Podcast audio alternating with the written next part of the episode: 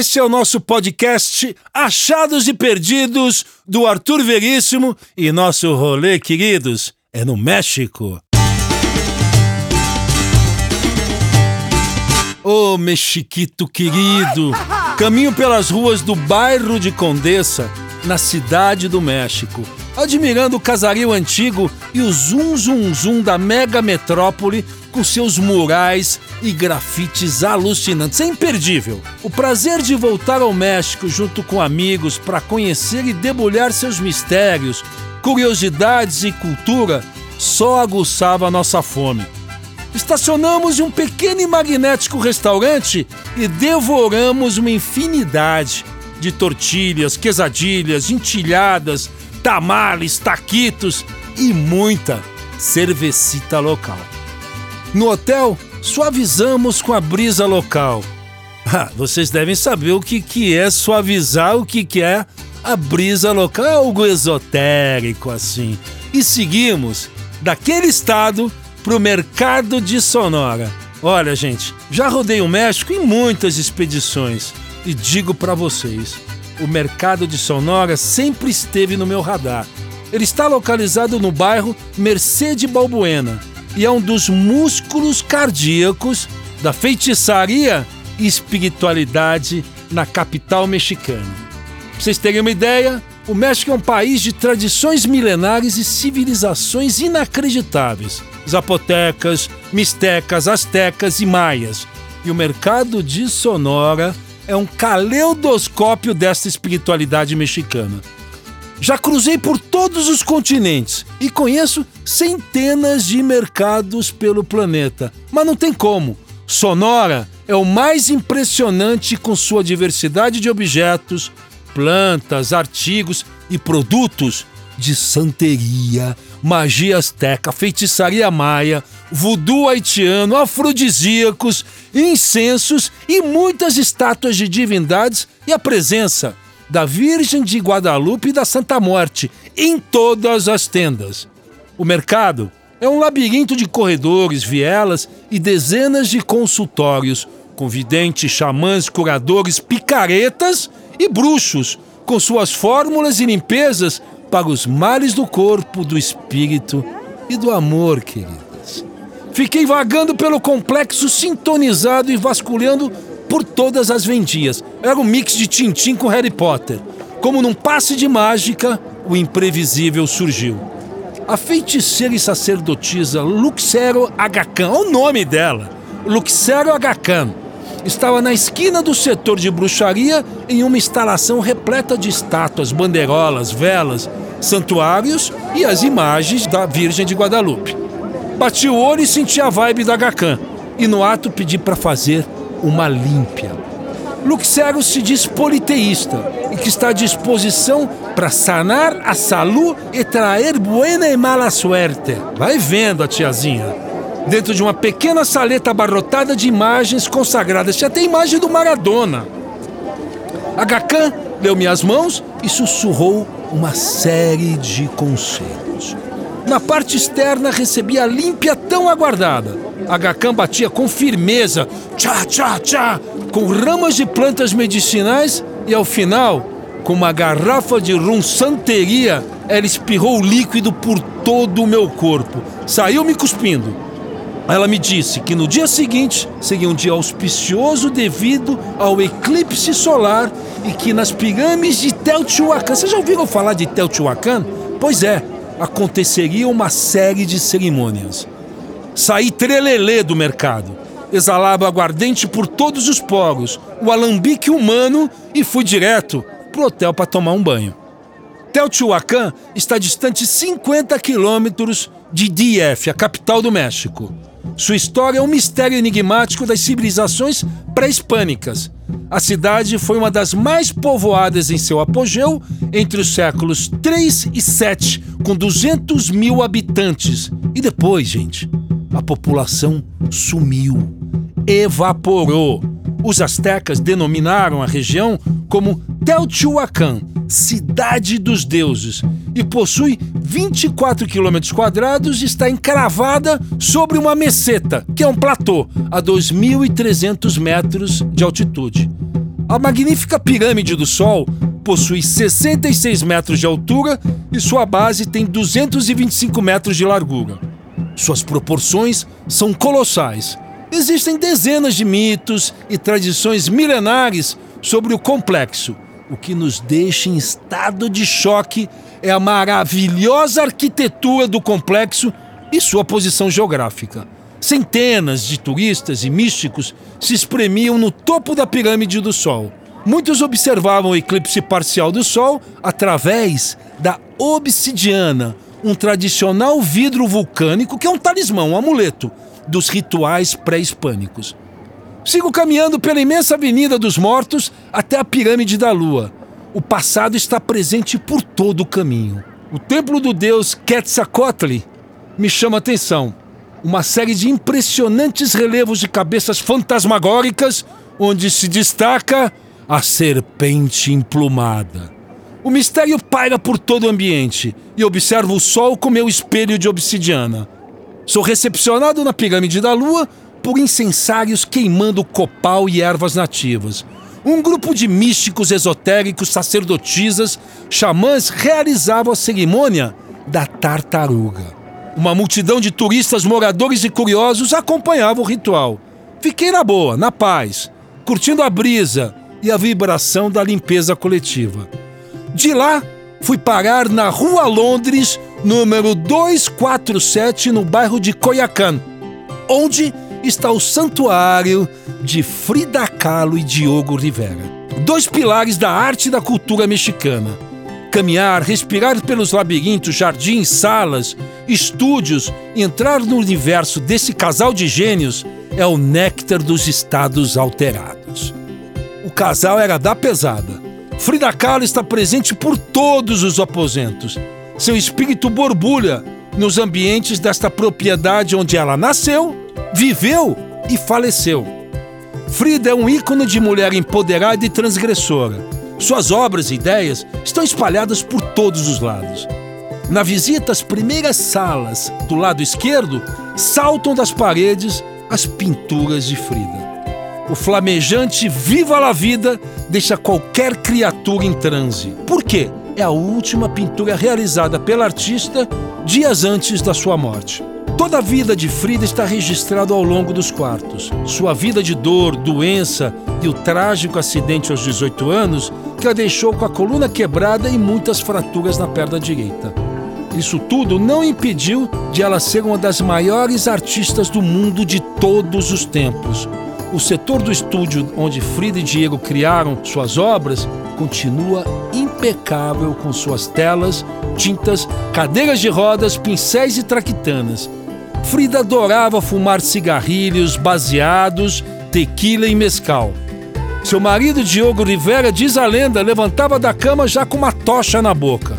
Logo após a morte de Frida, em 1957, Diego guardou em um aposento secreto diversas roupas de Frida em baús e pediu para serem abertas depois de 50 anos. Vocês sabiam disso? O segredo foi mantido até 2004 e todas as fechaduras dos banheiros, armários e baús foram abertos. Todo esse tesouro está exposto agora na Casa Azul. Fotografias, objetos, obras e uma mega coleção do guarda-roupa de Frida Kahlo com mais de 300 peças. Vocês sabiam, meninas? Vestidos, roupas alucinantes, corseletes, camisas, saias, chales coloridos, joias, sapatos, perfumes, botas e coletes ortopédicos que ela mesmo bordava e pintava. O estilo de Frida era do além, ou é do além, o mosaico visual que adorava combinar cores, texturas, joias de acordo com seu estado de espírito e que inspirou milhões de pessoas e uma delas é você. O espetáculo que mais define o México transcultural é o universo da luta livre, uma das grandes paixões dos mexicanos. Na colônia Doctores, na Calle Doutor La Vista 189, fui conhecer o santuário da Lucha Libre, a Arena México. O santuário é um ginásio com capacidade para mais de 13 mil pessoas e que foi inaugurado em 1956 com o cartel das principais estrelas da época, como Santo, Blue Demon e a presença do comediante Cantinflas como mestre de cerimônias. Na minha primeira noite de gala na luta livre, tive o privilégio de acompanhar uma sucessão de lutas espetaculares e recheadas de muita coreografia e diversão. Os lutadores, isto é, os personagens da luta livre, são divididos em dois estilos: os rudos e os técnicos. Os rudos são os maus, sempre com atitudes violentas e com uniformes e máscaras escuras e vermelhas. Já os técnicos são os xodós do grande público. No show luta, o que se manifesta no ringue são as forças do bem contra as forças do mal. A maioria dos lutadores fazem parte de dinastias e famílias. São raros os que não usam as máscaras. Precisamente às 5 da tarde, abriram-se as cortinas e uma multidão de fãs mascarados, famílias, gringos, turistas invadiram o recinto. O interior da arena possui arquibancada por toda a circunferência. Ringue no meio, telão gigantesco de LED e muita propaganda mexicana. No folheto mostra que o espetáculo será uma sucessão de seis lutas. A arena é invadida por uma variedade de sons com uma trilha sonora muito louca, que vai do hip hop mexicano ao heavy metal terminal. Os lutadores vão entrando no ringue e eletrizando a plateia com performances bizarras de super-heróis. Todos têm sua coreografia, milimetricamente ensaiadas, parece as bailarinas do Faustão, em noite de lua cheia. As três primeiras lutas, os lutadores são quase todos gorduchos e rústicos. O que impressionava era a inacreditável flexibilidade de todos e os voos para fora do ringue.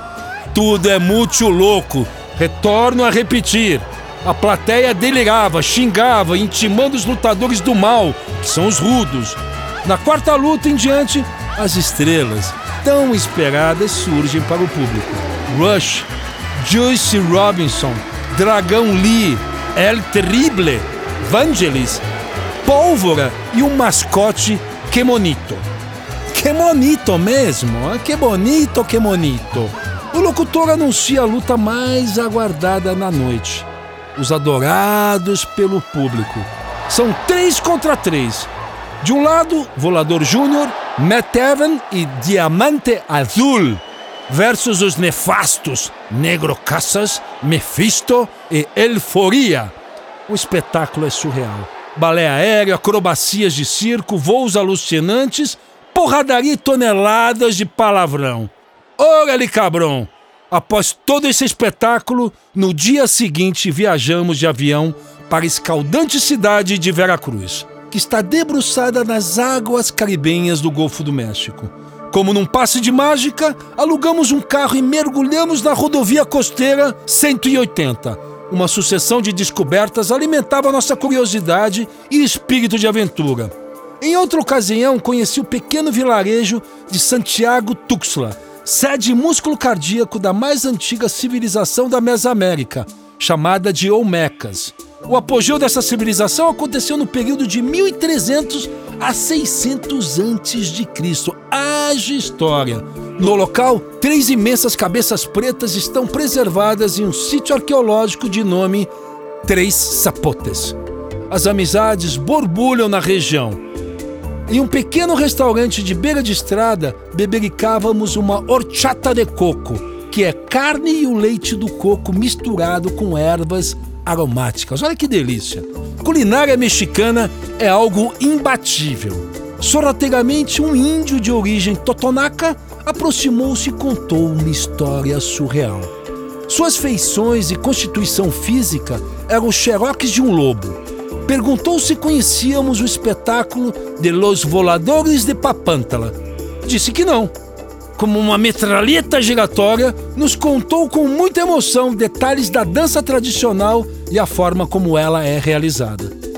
Com seu sorriso enigmático, o lobo Fernando concluiu a conversa dizendo que a festa aconteceria dentro de três dias, no povoado de El Tarim, ao lado da cidade de Papantla, no estado de Veracruz. Pagamos nossa conta e decidimos ir conhecer pessoalmente a cerimônia religiosa dos Hombres Pájaros na misteriosa Papantla. Percorremos 240 quilômetros em um dia e meio de viagem, visitando os pequenos povoados e cidades Laguna Verde, Diamante, La Guadalupe, Los Lobos e Tectulta.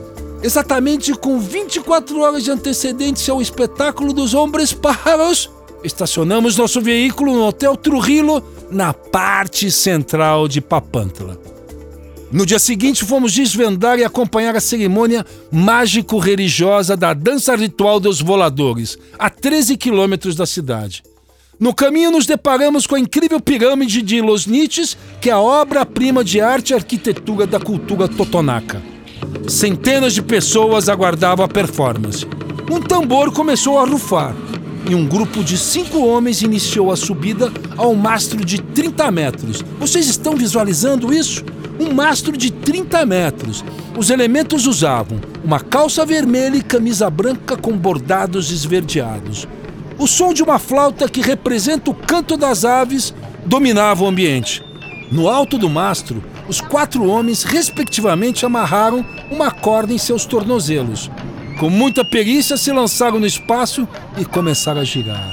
A girar, a girar, e a audiência entrou em delírio. O quinto elemento permanecia tocando a flauta mágica. Os quatro homens representam os quatro pontos cardeais da cultura maia: o Deus Sol, o Deus Vento, Deus Terra e Deus Água. Estabelece-se um diálogo mágico com as forças da natureza, em que os bailarinos voladores restauram a conexão com Tiptotec, Deus da fertilidade. Aí está o ponto. Os voladores realizam 13 voltas cada um ao redor do imenso poste. O número 13 corresponde aos meses do calendário maia. 4 vezes 13 totais, 52 voltas, equivalentes ao número de semanas no ano. O que deixou extasiada a plateia foi a técnica e coragem dos guerreiros totonacas. O público vibrou, assobiou, dançou, celebrou e eu caí na dança. Ao final, os atletas dançantes desceram do imenso totem do mastro e finalizaram a sessão chamando toda a plateia para a última dança de saideira. Hasta la vista, baby! Aqui no Achados e Perdidos do Arthur Veríssimo. Você é nosso convidado.